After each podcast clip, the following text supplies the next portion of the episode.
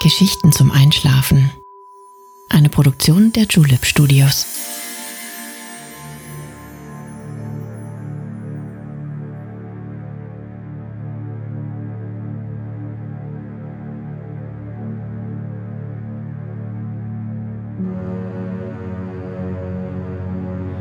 Psst. Hey. Du schläfst ja noch gar nicht, oder? Das ist nicht schlimm. Ich bin Nale und ich freue mich sehr, dass du wieder dabei bist. Während wir vor ein paar Tagen wie selbstverständlich das Osterfest gefeiert haben, nehme ich dich heute in eine Zeit mit, in der sich das Christentum noch in den Kinderschuhen befand. Kannst du vielleicht sogar schon erraten, wo es hingeht?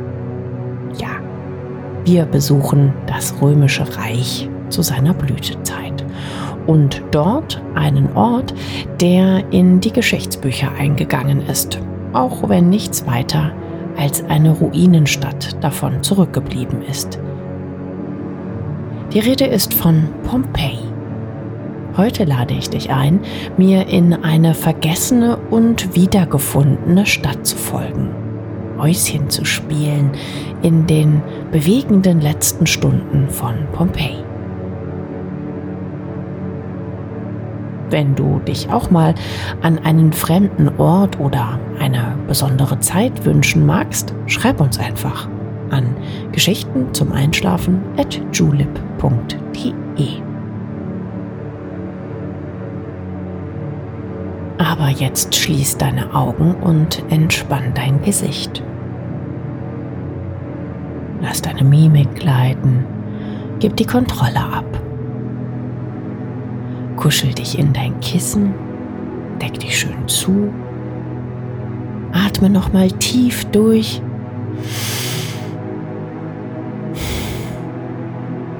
Und schon kann es losgehen.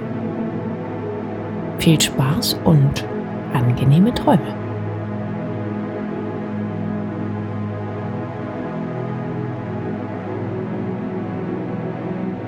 Pompeji war einst das Schmuckkästchen des gewaltigen römischen Reiches.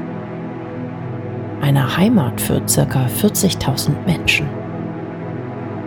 Viele davon waren römische Bürger der Oberschicht reiche Pensionäre, die sich oft außerhalb der Stadt eine schöne Sommerresidenz gehalten haben. Menschen, die in den fruchtbaren Gebieten um den Vesuv der Schönheit des Lebens frönten. Natürlich gab es auch normale Bewohner wie Handelsleute, Männer und Frauen, einfache Arbeiter und Sklaven. Die vulkanische Erdbeschaffenheit bot einen idealen Nährboden für zahlreiche Südfrüchte wie Zitronen, Orangen, Datteln und Trauben. Hier wurde feinster Wein hergestellt, der in den Tavernen des Reiches ausgeschenkt wurde. Heute können wir nur mutmaßen, wie schön das Land gewesen sein muss und wie reich das Leben. Und doch war von einem Tag auf den anderen alles vorbei. Die tragische Geschichte vom Ausbruch des Vesuvs wurde uns übrigens durch die Schriften von Plinius dem Jüngeren überliefert, der als Augenzeuge in der Nähe war und seine Eindrücke anschaulich und glaubwürdig niedergeschrieben hat.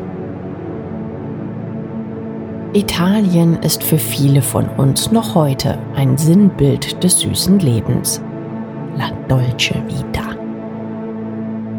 Oft trägt uns die Sehnsucht nach einem einfacheren Leben in den Süden, wo die Sonne ewig scheint, der Wein lieblich schmeckt und man es sich gut gehen lassen kann. Wir wollen keine Zeit verlieren Stell dir einfach vor, dass du mitten auf einem belebten Marktplatz aufwachst.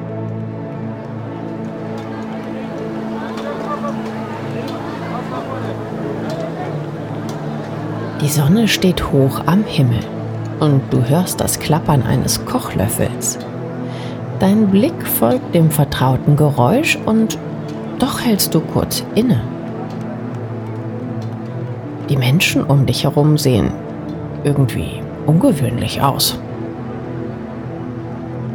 Wo wir heute Jeans und T-Shirt oder ein Kleid und eine leichte Jacke für einen Ausflug an einem spätsommerlichen Tag in Italien wählen würden, sind die Menschen hier sonderbar angezogen.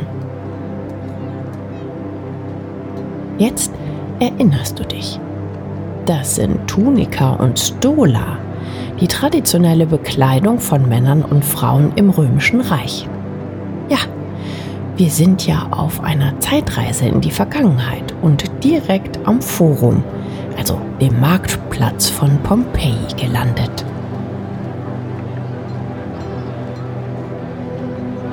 Erstaunt blickst du dich um.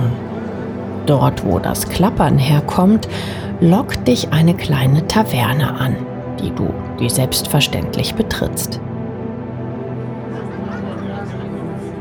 In dem Steinbau steht ein Tresen und darin sind Löcher für die Töpfe eingelassen. Ein Mann schöpft einen Eintopf in kupferne Teller und reicht die Speisen an die Gäste.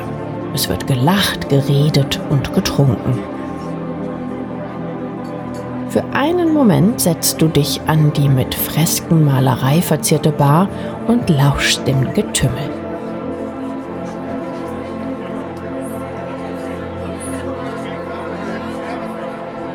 Wenn du magst, kannst du dir ebenfalls einen verdünnten Wein reichen lassen und die Kühle genießen, die dir der Raum spendet. Du tauchst ein in die Menge und lässt dich von der Ausgelassenheit anstecken, die von den Menschen in der Taverne ausgeht. Ein junger Mann betritt das Haus und für einen Moment verstummen die Gespräche. Köpfe drehen sich, ehrfürchtiges Gemurmel dringt an dein Ohr. Auch du betrachtest den Neuankömmling und instinktiv lehnst du dich ein Stück zurück. dann erinnerst du dich, dass es im gesamten römischen Reich Gladiatoren gibt, die die Menschen mit ihrer Kampfkunst begeistern. Das muss einer von ihnen sein, denn er trägt nur eine lederne Rüstung, die den Großteil des Oberkörpers freilässt. Wenn du genau hinsiehst, erkennst du die Spuren alter Verletzungen. Das scheint den Mann aber nicht weiter zu stören, im Gegenteil, er wird gefeiert wie ein Star und du staunst über die Anerkennung, die er in der Menge genießt. Das ist einer der berühmten Gladiatoren der Stadt. Du fährst leicht zusammen, denn ein junger Römer spricht dich an. Kurz wunderst du dich, dass du ihn verstehen kannst, aber hm, dann weißt du, dass du im Traum alles möglich machen kannst. Der junge Mann sieht freundlich aus und erklärt dir, dass es hier eine Gladiatorenschule gibt, die einige der besten Kämpfer ausbildet. Er bietet an, uns durch Pompeji zu führen. Warum nicht? Lass uns ihm nach draußen folgen. Unser Begleiter erklärt, dass die Pflasterstraßen ständig repariert werden müssen. Die Stadt wurde vor einigen Jahren von einem Erdbeben heimgesucht und die Reparaturen dauern noch immer an. Er zeigt auf einige fleißige Arbeiter, die die aufgerissenen Straßen neu pflastern. Ehrfürchtig schaust du auf eine römische Villa, die am Ende der Straße thront und deren weiße Wände wie ein Juwel im Sonnenschein erstrahlen. Der junge Römer folgt deinem Blick. Voller Stolz berichtet er, dass die Villa seinem Vater gehört. In der sich langsam neigenden Nachmittagssonne geht ihr auf das prachtvolle Haus zu. Er lädt uns auf eine Erfrischung und eine kleine Stärkung in sein Haus ein. Da wollen wir nicht Nein sagen, oder?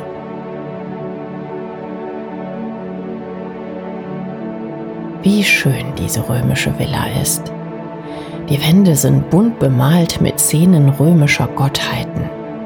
Hohe Vasen und Statuen schmücken den Raum.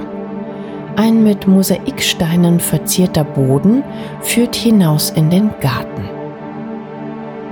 Die Menschen nicken dir freundlich zu. Eine junge Frau reicht dir einen Teller mit dunklen Trauben. Dankbar probierst du eine der exquisiten Früchte. Im Raum stehen die Liegen für das Essen bereit. In der Ecke prasselt ein Feuer in einer Schale und spendet angenehme Wärme.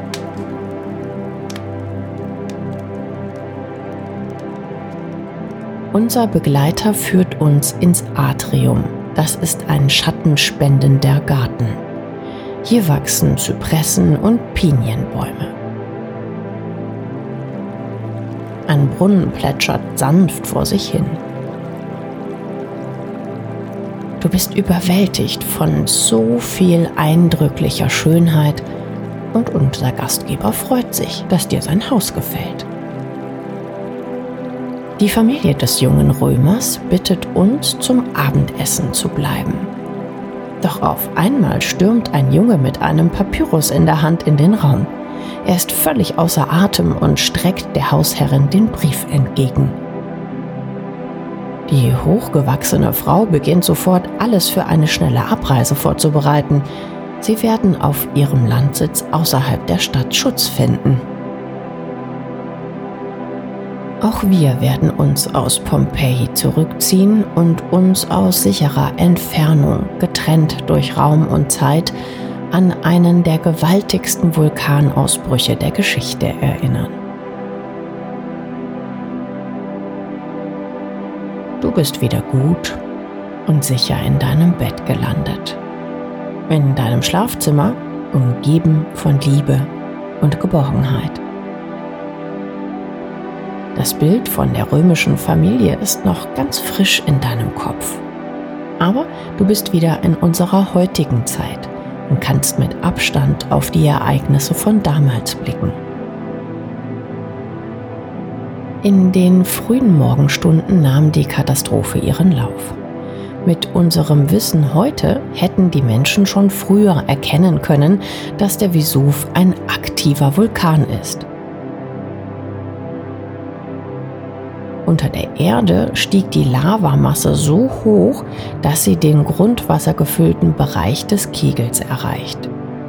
Dadurch entstand eine gewaltige Explosion und eine Aschewolke stieg über 30 Kilometer in den Himmel empor. Plinius der Jüngere beschrieb den Anblick mit folgenden Zeilen eine schaurige schwarze Wolke, kreuz und quer von feurigen Schlangenlinien durchzuckt, die sich in langen Flammengarben spalteten, blitzenähnlich, nur größer.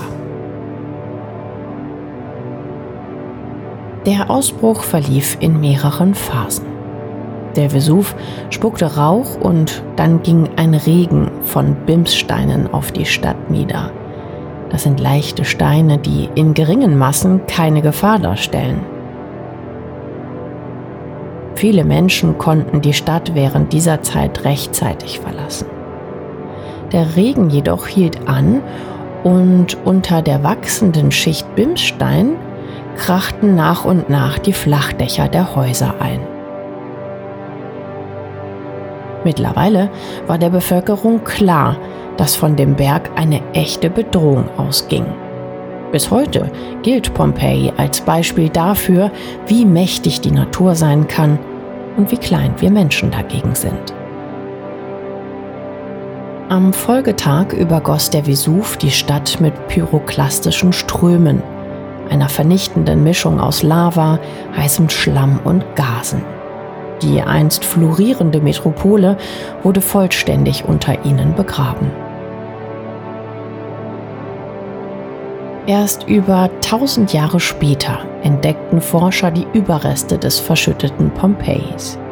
Noch heute sind Archäologen dabei, die Ruinen wieder aufzubauen, den Menschen der Gegenwart begreiflich zu machen, was für ein Kulturerbe durch die Naturkatastrophe zerstört wurde.